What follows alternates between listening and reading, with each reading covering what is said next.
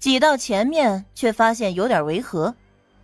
一个大姑娘，干嘛要抢人家孩子呀？看起来也精精神神、不吃不傻的。男的见势不对，趁人不注意想溜，被唐宁从身后又踹了一脚，彻底爬不起来了。闺女，你这是干什么？赶紧把人家孩子还回去！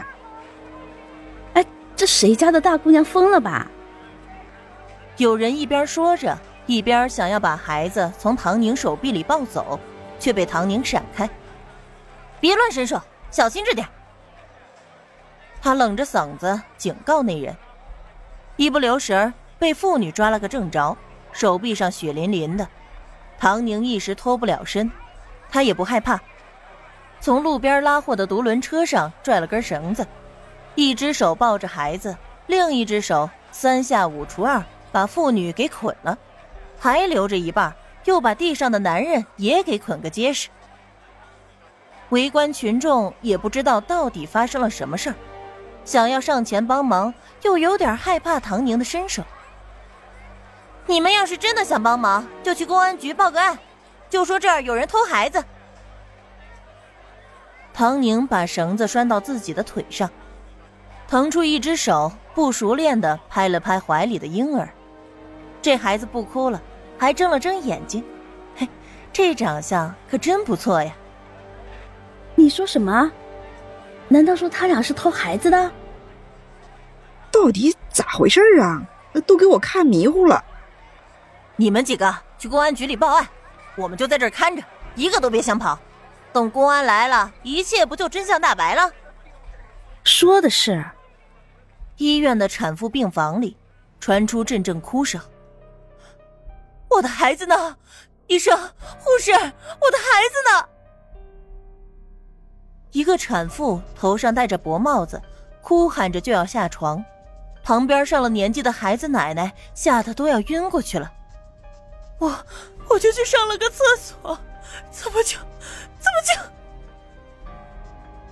他边说着边往脸上扇巴掌，恨不得一头撞死。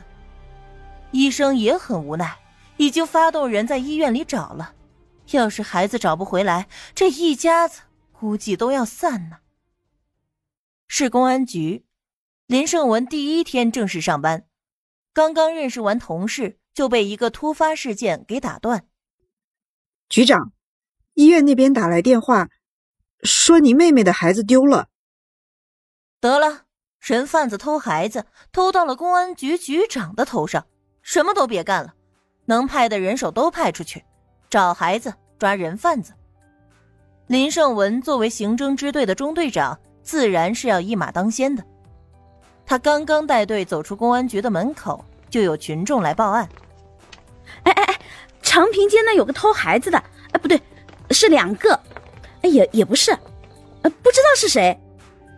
一听这话，林胜文直接带着人往长平街跑，别管是一个还是两个，只要是偷孩子的就摁死了。林胜文在部队的时候是长跑记录保持者，这些年又从来没有松懈过，时不时还要跑上个十公里松松筋骨，所以只要七八分钟就跑到了长平街。倒是他后面的人都追得挺辛苦，气喘吁吁的，哪儿人多就去哪儿。等着林胜文扒开人群，就看见唐宁悠哉悠哉地抱着孩子。脚底下还踩着两个被绳子捆得结结实实的人，虽然十分震惊，但也不由得松了一大口气。公安局办案，无关人员散了。刑侦队的队员喊了一声，人群散开了些，并没有完全散了，毕竟这天大的热闹，谁都想看呢。怎么回事？一点废话没有。林胜文直直的朝着唐宁问道：“唐宁抬了抬下巴，我从医院里出来，就看见这个女的抱着孩子着急忙慌的，跟逃难似的。后来这个男的冒出来说是要赶火车，拉着这女的和孩子就要走。我觉得不太对，找机会看了一眼孩子，跟他们俩长得一点都不像。这女的还说孩子像爹，那你们看看。”唐宁把包被往下拉，露出一点孩子的小脸儿。林胜文瞥了一眼，心下了然。行了，别踩着了。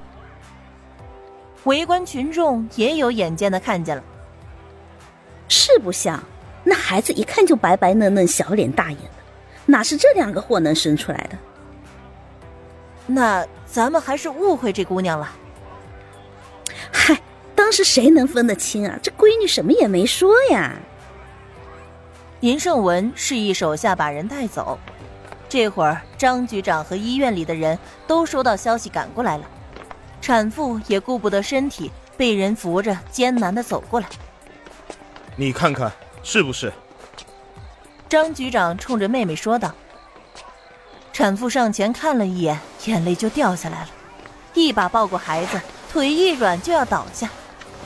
妹子，谢谢你啊，谢谢你！大闺女，你救了我们一家人呐！我老婆子给你磕头了。孩子奶奶扑通一声跪下，张局长一脑门的汗，看着这个场面连连摆手：“赶紧的回医院去，别添乱了。”产妇叫做张莹莹，是张局长最小的妹妹，从小家里宠着。该结婚的时候，自个儿相中了现在的丈夫，最大的优点就是长得好，这个也是孩子长得好的原因。他拉着唐宁，一定要认她当干妹妹，死活都要报答她。唐宁没办法，心思一转，开口道：“我还是个学生，真没有什么需要帮忙的地方，你们要是有事儿就找我哥得了。”你哥？你哥是谁啊？他伸手指了指林胜文，那林胜文就是我哥，你们聊吧，我先走了。你行啊，一出手就不同凡响，上去就把你哥以后的路给趟平了。忙活到大中午，林胜文总算是脱身，跑回到唐宁的小院子里。唐宁正在观察土壤，听到他那句头也不抬的说。锅里还有饭。话还没说完，林胜文已经窜到厨房去了。往日里冷肃严厉的形象一去不返。当然，在外人面前，他还是很能唬人的，从来不苟言笑，胸有成竹。张局长拉着我谈了半天话，要不是我一再表示有事要走，他能接着说。香喷喷的米饭配着茄子豆角焖肉。浇上一勺浸满了肉味的汤汁，那滋味绝了。都是茄子、豆角、肉，怎么食堂里做出来的就不是个味儿呢？还有米饭，小唐宁蒸出来的米饭软硬适中，口感十足。食堂里的饭，要么硬的吃下去胃疼，要么软的再加点水都能当粥，这让林胜文怎么能不想念呢？他闷头扒了一大碗的饭，看见唐宁还蹲在那儿研究土壤，干嘛呢？生气了？我可没怪你啊。唐宁抹了把头上的汗，额前的发紧贴着，湿漉漉的。他起身咕嘟嘟的喝水。那两个人怎么样了？交代了没有？交代了，一开始还嘴硬，说什么孩子是捡来的。后来分开一审，俩人就开始狗咬狗了。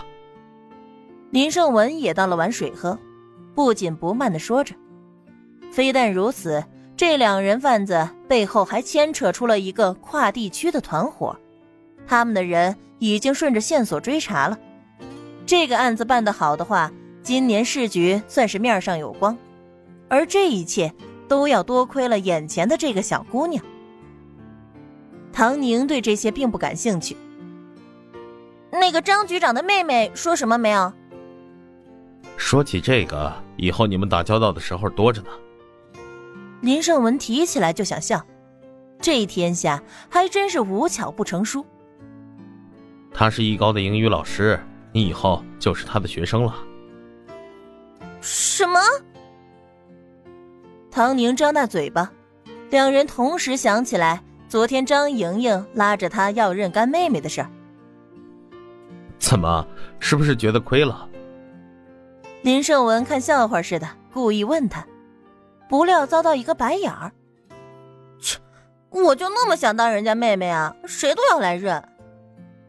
林胜文引火烧身，有点心虚，想到自己先给别人介绍她是他妹妹的事儿，清了清嗓子。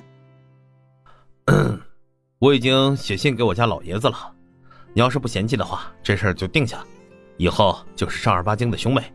当然，你要是有意见，这事儿就作罢，我去解释。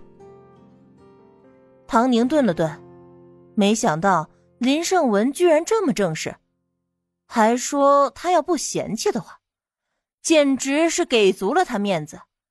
对照一下双方的实力和社会关系，这是非常的照顾他了。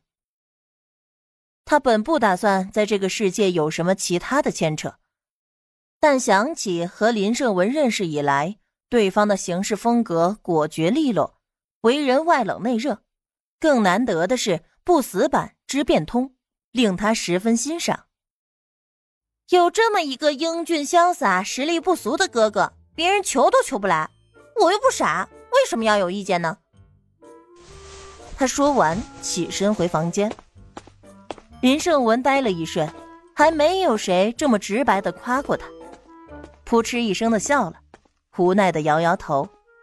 这死丫头，早就知道他有气死人不偿命的一面，那谁不就是？